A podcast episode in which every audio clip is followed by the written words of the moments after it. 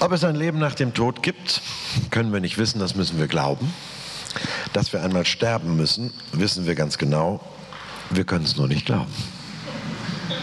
Komisch, ne? Und weil das eigene Sterben müssen so todsicher wie undenkbar ist, unvorstellbar, nicht wirklich denkbar, weil der Gedanke an das Tatsächliche, ja, als, als Gedankenspiel und im Kopf wissen wir das, es kann mich jede Stunde erwischen. Kannst da draußen von der Straßenbahn überfahren werden? Ja. Also alles Theorie.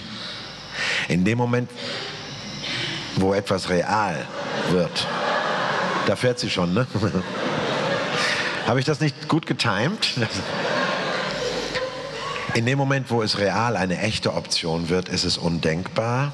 Deshalb haben wir das Reden über die heimliche Hoffnung auf ein Leben nach dem Tod tabuisiert. Man gibt sie nicht so gerne zu. In Talkshows, in Chatforen, in Boulevardzeitungen kann zum Beispiel über sexuelle Vorlieben oder über Kontostände von Prominenten diskutiert werden. Sex und Geld ist kein Tabu mehr.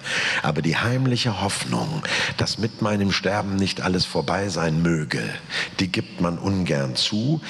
Und wenn jetzt jemand von euch sagt, ach wissen Sie, Herr Malessa, das, äh, ich bin Atheist, äh, ich glaube eh nicht dran, dann muss ich sagen, doch, Sie müssen auch mal dran glauben. Sir Peter Ustinov, der verstorbene britische Komiker und Schauspieler, hat mal gesagt, in einem defekten Flugzeug gibt es plötzlich keine Atheisten mehr. Gemein, ne? Das ist echte Drohung. Denn würde ich tatsächlich konsequent sagen, nach mir die Würmer, es ist, gibt dieses Leben und das war's, dann übt das natürlich einen ungeheuren Druck auf die Effizienz meines hiesigen Lebens aus, wenn ich nicht weiß, wie lange Restlaufzeit noch ist. Dann muss ja jeder Tag gelingen, erfolgreich sein, effizient sein dann leben wir wie letzte Gelegenheit. Es geht heute um die Frage der Auferstehung Jesu und was die für uns bedeutet. Als erstes Mal bedeutet sie Entlastung von dem Stress, dass das Leben auf jeden Fall an jedem Tag gelingen muss. Äh, mich, äh, Milan Kundera, tschechischer Schriftsteller, hat ein berühmtes Buch geschrieben. Nein, er hat viele geschrieben, aber eines ist berühmt geworden. Wer weiß, wie es heißt? Deutschleistungskurs, die unerträgliche Leichtigkeit des Seins. So heißt der Roman. Als ARD-Mitarbeiter in Konkurrenz zum ZDF sagen wir natürlich immer die unerträgliche Seichtigkeit in Mainz, aber es heißt die unerträgliche Leichtigkeit des Seins. Und da kommt folgender Satz vor. Wir sind wie Schauspieler, die ohne Text und Drehbuch auf die Bühne gestoßen wurden. Wir haben keine Stichworte und kennen unsere Rolle nicht. Aber alles muss sofort klappen, denn die Generalprobe ist gleichzeitig die Premiere und es wird nur eine Aufführung geben. Sie heißt Mein Leben. Keiner von euch hat auch nur einen Tag seines Lebens vorher geprobt, mal geübt, sondern jeder Tag wurde nur einmal gelebt und alles, was ihr da getan habt, war getan. Und deswegen kennt ihr alle Situationen, wo man sagt, ah, oh, das tut mir aber leid, ach du Scheiße, war das peinlich. Nein, sorry, pass auf, zurück auf Seite 1, Kamera aus, ich komme noch mal rein. Nein, ihr kommt nicht noch mal rein. Es geht immer weiter und die Generalprobe ist die Premiere. Das übt einen Druck aus und plötzlich sage ich, gibt es Vergebung? Auch wenn ich etwas grottenfalsch gemacht habe? Gibt es Erlösung von Peinlichkeit und Schuld? Und was kommt eigentlich nach dem Schlussapplaus? Die drängende und nicht mehr zu verdrängende Frage lautet, gibt es ein Leben nach dem Tod? Gibt es Hoffnung über den Tod hinaus? Und die Antwort des christlichen Glaubens ist Nein. Aha. Das Evangelium sagt Nein. Es gibt, es gibt wäre ein Naturgesetz. Es gibt alles Mögliche. Und dann muss ich mich anpassen und mich so verhalten, dass das, was es gibt, für mich funktioniert. Das ist die typische Frage des religiösen Menschen. Was muss ich tun, damit Gott mich annimmt? Wie kann ich noch richtiger werden, noch korrekter, noch gesünder, noch, was weiß ich, mainstreamiger? Damit, nein, es gibt, das wäre ein Gesetz. Der christliche Glaube, das Evangelium sagt, er gibt ein Leben nach dem Tod. Er, Christus, und dass er das uns schenkt, ist Gottes Gnade. Und jetzt sagt ihr, huch, das klingt aber abstrakt und theoretisch, was meinst du damit? Ich habe begründete Hoffnung, nach meinem Tod von einem liebenden Gott in ein ewiges Leben auferweckt zu werden. Warum habe ich diese Hoffnung? Weil Gott Jesus von Nazareth auferweckt hat. Das Ende seiner irdischen Reise ist der Anfang für mich. Ich habe begründete Hoffnung auf meine eigene Auferstehung, weil Jesus auferstanden ist und ich zu ihm gehöre wie eine Gliedmaße an seinem Körper, weil ich mit ihm verbunden bin. Seine Auferstehung begründet meine Hoffnung. Und dann stellt sich die Frage, ist Jesus auferstanden? Hm, Och, sagen die Leute, das ist ja Ansichtssache, nicht wahr, Herr Malesa? Es ist ja so eine Glaubensfrage, können Sie halten wie der Klempner den Hammer? Nein. Ich finde, bei der Frage, ist Jesus auferstanden oder nicht, geht es um Sinn und Unsinn des Christseins. Es geht übrigens auch um Sinn und Unsinn von Kirche und Gemeinde, von eurem schönen Jesus-Treff hier. Denn ob ich nur jeden Sonntag das ehrenvolle Gedenken an einen großen Geist zelebriere, der dann in seinen Worten lebendig wird, wie Schiller und Goethe, ja klar werden die in ihren Worten lebendig, solange noch jemand den Räuber und den Faust aufführt. Aber dann macht ihr hier jeden Sonntag zweimal Theater, ne? Dann lebt Jesus nur in seinen Worten weiter, die wir ehrenvoll zitieren. Oder ob ich tatsächlich die Nähe die Gegenwart jetzt in diesem Augenblick des nur für meine physischen Augen unsichtbaren Auferstandenen spüre, das will ich schon wissen. Und zwar will ich das wissen. Ich will es nicht nur spüren. Natürlich gibt es den wunderbaren Moment, wo man sagt, da war mir Gott ganz nah. Aber meinem Bauchgefühl muss ich manchmal auch misstrauen, denn Heiligabend oder wenn meine Frau mich küsst, schlägt es besonders stark und das hat erstmal nichts mit Auferstehung zu tun. Ich will es nicht nur fühlen und spüren, ich will es auch wissen. Die Frage also lautet nach der, Achtung, Fremdwort, Historizität der Geschichtlichkeit der Auferstehung Jesu. Hm, ist Jesus auferstanden oder nicht? Ich gehe als Naturwissenschaftler dran. Die Naturwissenschaft fragt, gibt es einen vorher oder nachher feststellbaren ähnlichen Fall? Vergleiche? Nein keine Relation. Äh, gibt es äh, empirische Ergebnisse? Was sagt die Erfahrung? Gibt es nicht. Äh, ist der Auferstandene irgendwie, der angeblich Auferstandene, mit den fünf Sinnen feststellbar? Hören, sehen, riechen, tasten, schmecken? Nein. Äh, ist er chemisch, physikalisch nachweisbar? Nein. Möchte sich jemand für ein Experiment zur Verfügung stellen? Aus diesem Kreise offenbar niemand, ja, dann ist aus. Ne? Dann müssen wir sagen, Auferstehung gibt es nicht. Aus. Zweitens, ich gehe als Archäologe dran. Der Archäologe fragt, wo ist das Grab? Wo ist das Grab?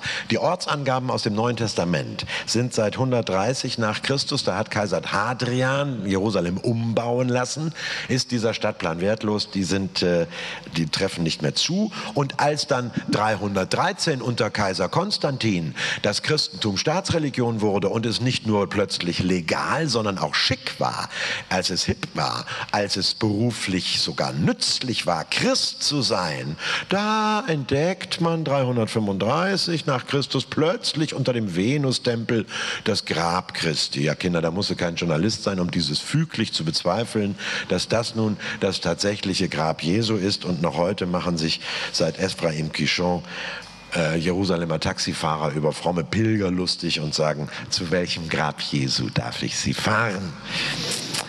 Ich gehe drittens als Kriminalist dran, als Kommissar. Was fragt der Kriminalist? Wer hat's gesehen? Was sagen die Zeugen? Über 500 Zeugen sollen es ja gewesen sein, laut Paulus, die den Auferstandenen gesehen haben. Und einige ihrer Aussagen sind im Neuen Testament ja auch protokolliert bloß von Matthäus, Markus, Lukas und Johannes bis hin zu Paulus im ersten Korintherbrief Kapitel 15 weichen diese, ach, ja, diese Zeugenaussagen, wie das so ist, ne, die weichen halt schwer voneinander ab. Wurde der tonnenschwere Grabstein in Anwesenheit der Jüngerinnen entfernt oder fanden sie ihn bereits weggerollt vor? Waren eine, zwei oder drei Frauen am Grab? Saß ein Engel in der Gruft oder traten zwei erst später hinzu? Waren Petrus und Johannes dabei oder kamen sie erst später? Bitte schön, jede dieser Versionen wird im Neuen Testament erzählt. Und da rührt nun Glubschauge Derrick in seiner Kaffeetasse und sagt nicht, Harry, hol schon mal den Wagen, sondern so kommen wir nicht weiter. Horst tappert im Dunkeln. Inzwischen rutschen einige von euch unruhig auf ihren Stühlen hin und her und denken, äh, die haben den falschen Referenten eingeladen. Ne? Das ist ja bis jetzt alles ein Gegenargument. Nein, es gibt triftige Argumente für die Historizität der Auferstehung. Es gibt triftige Argumente dafür, dass wir uns nicht einfach nur wohlig etwas selber einbilden, damit es nicht so schmerzhaft ist, dieses kurze Leben. Es gibt triftige Gründe. Erstens, Edut Isha Echnato Fesset, so lautet das rabbinische Recht in den 30er Jahren des ersten Jahrhunderts unserer Zeitrechnung. Übersetzt heißt das, das Zeugnis der Frau ist vor Gericht nicht gültig. Jetzt guckt ihr mich an, die Damen gucken jetzt alle ganz böse. Ich kann das nur so äh, vortragen. So war das. Ne? In islamischen Ländern, im Saudi-Arabien ist das heute noch so. Die Zeugenaussage einer Frau wird gar nicht zu den Akten genommen, ist nicht justiziabel. Und jetzt mal scharf nachdenken. Wenn die Jünger und Jüngerinnen Jesu die Auferstehung nur gefaked hätten, wenn das ein ganz großer Bluff wäre, dann wäre es doch das Dümmste, was sie hätten machen können, ausgerechnet zwei Frauen, Maria und Maria Magdalena nämlich, als Kronzeuginnen anzuführen.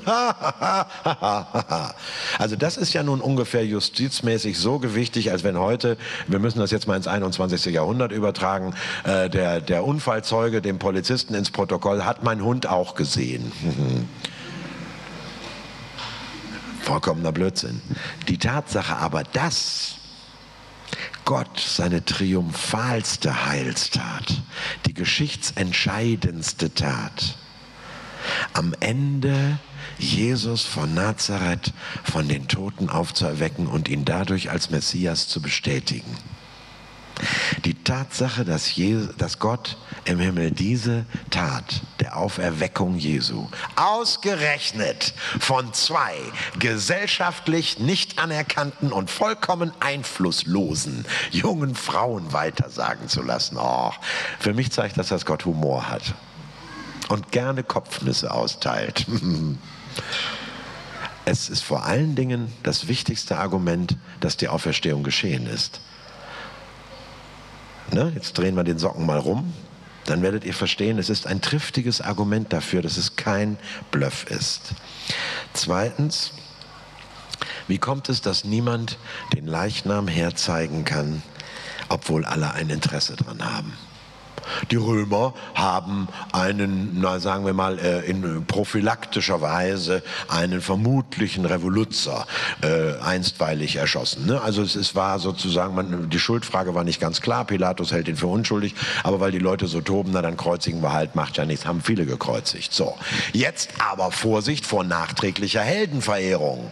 Beerdigungen geraten schnell zu politischen Demonstrationen. So dämlich wie die weiße Apartheid-Regierung in den 80er Jahren in Pretoria, Südafrika, waren die Römer schon lange nicht. Foster und Botha, ne? erst die Schüler in Sharpeville und Soweto erschießen, dann Stephen Biko umbringen und sich dann wundern, wenn eine schwarze Massenbewegung entsteht.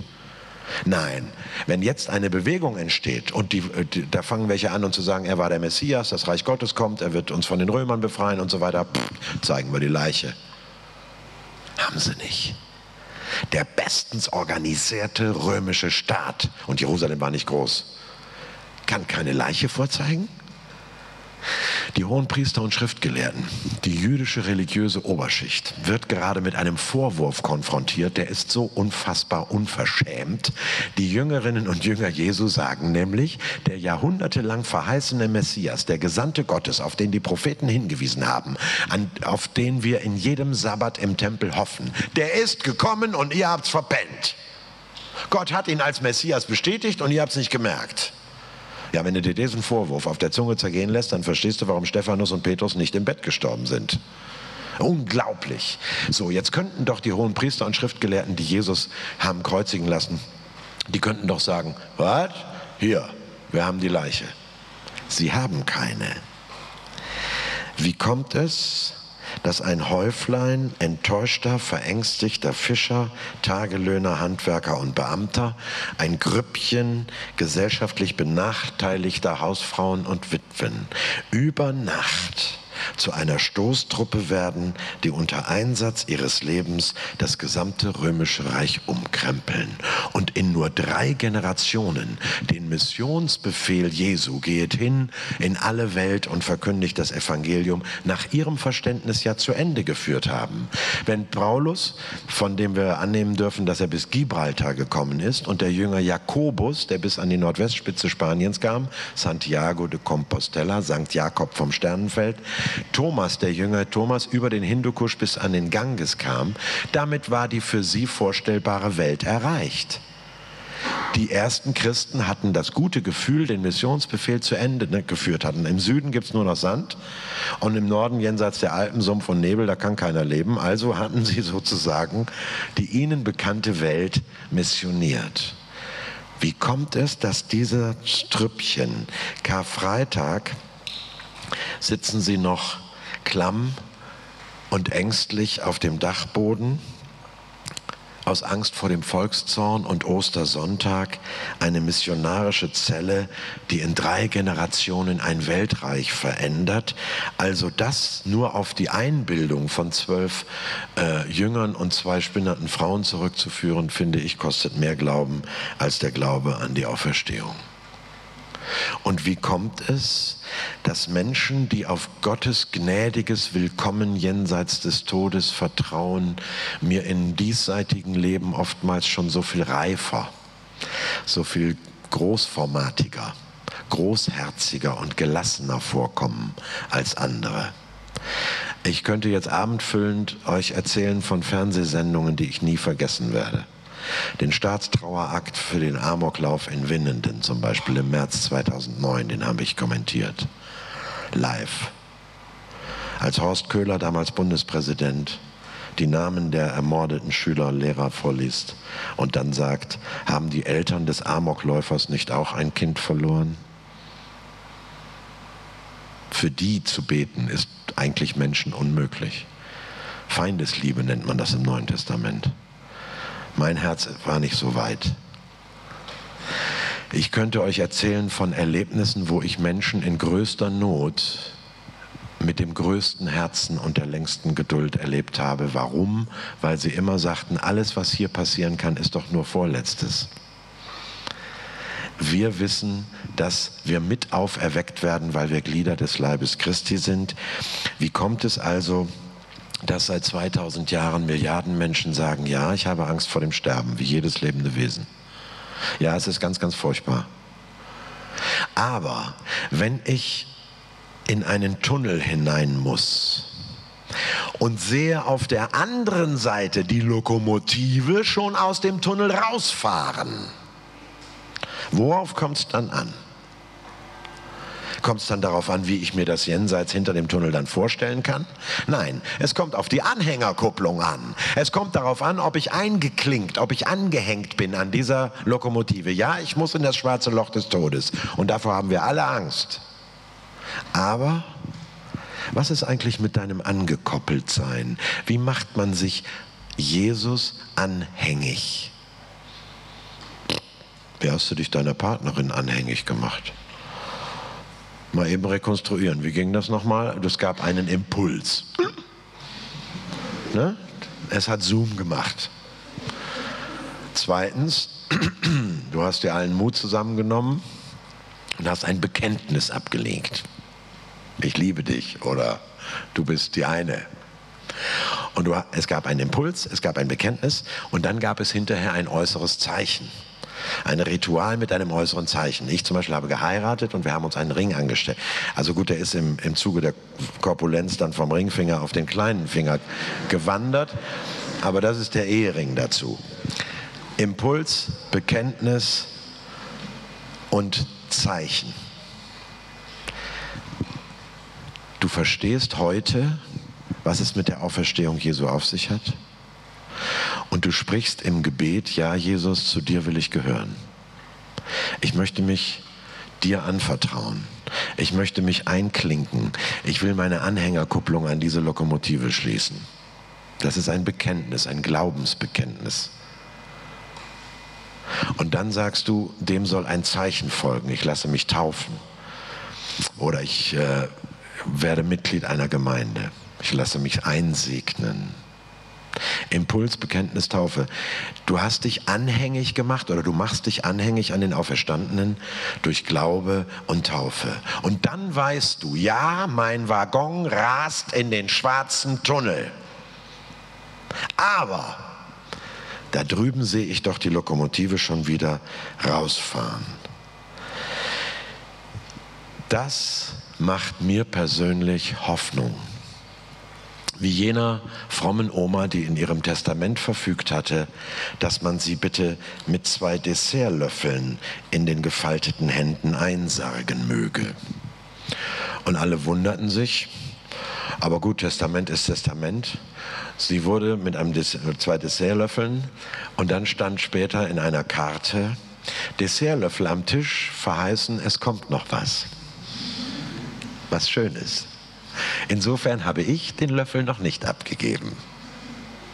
Und noch etwas, worauf ich hoffe und worauf ich mich sogar schon freue, dass wir in dem Moment, wo wir dem Auferstandenen sichtbar begegnen, nichts mehr beweisen müssen, nichts vorweisen, nichts nachweisen, dass alles, was wir meinen, hier geleistet zu haben und alles, was wir meinen, hier versemmelt zu haben, aufgehoben ist in der Größe und Liebe des Auferstandenen.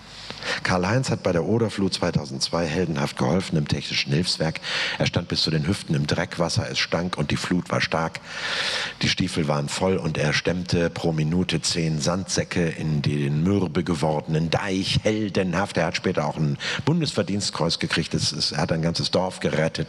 Wunderbar. Das Problem ist nur, seither hat er es dann jeden Tag allen ausführlich erzählt. Und es wurde natürlich im Laufe der Zeit immer dramatischer, nicht wahr? Also wie ich damit äh, vom Dreckwasser bis zur Unterlippe 30 Sandsäcke pro Minute in die Bresche des Deiches warf und so weiter und so weiter. Es ist furchtbar. Die, die Kollegen in der Betriebskantine verstecken sich hinter der Bildzeitung. Äh, die erwachsenen Kinder verlassen den Raum, sobald er nur Luft holt. Irgendwann trennt sich auch seine Frau von ihm. Äh, es ist unerträglich, wie oft er die Geschichte schon erzählt hat. Karl-Heinz stirbt an Herzinfarkt. Er kommt an die Himmelspforte. Petrus macht auf und sagt, Karl-Heinz, wir freuen uns schon so. Du musst uns noch mal in aller Ruhe diese Nacht damals bei der Oderflut erzählen. Und Karl-Heinz sagt, hier muss der Himmel sein. Hier ist der Himmel, Karl-Heinz. Samstagabend, ich habe schon den großen Saal gemietet, also wir freuen uns alle. Er schläft schlecht, er überarbeitet seinen Text nochmal. Samstagabend, alle Milliarden Seelen, die jemals gelebt haben, ein unübersehbares Meer von Zuhörern. Karl-Heinz tritt ans Rednerpult, Petrus reicht ihm noch ein Glas Wasser und sagt, also, viel Glück. Übrigens, Noah ist auch da. Vielen Dank fürs Zuhören.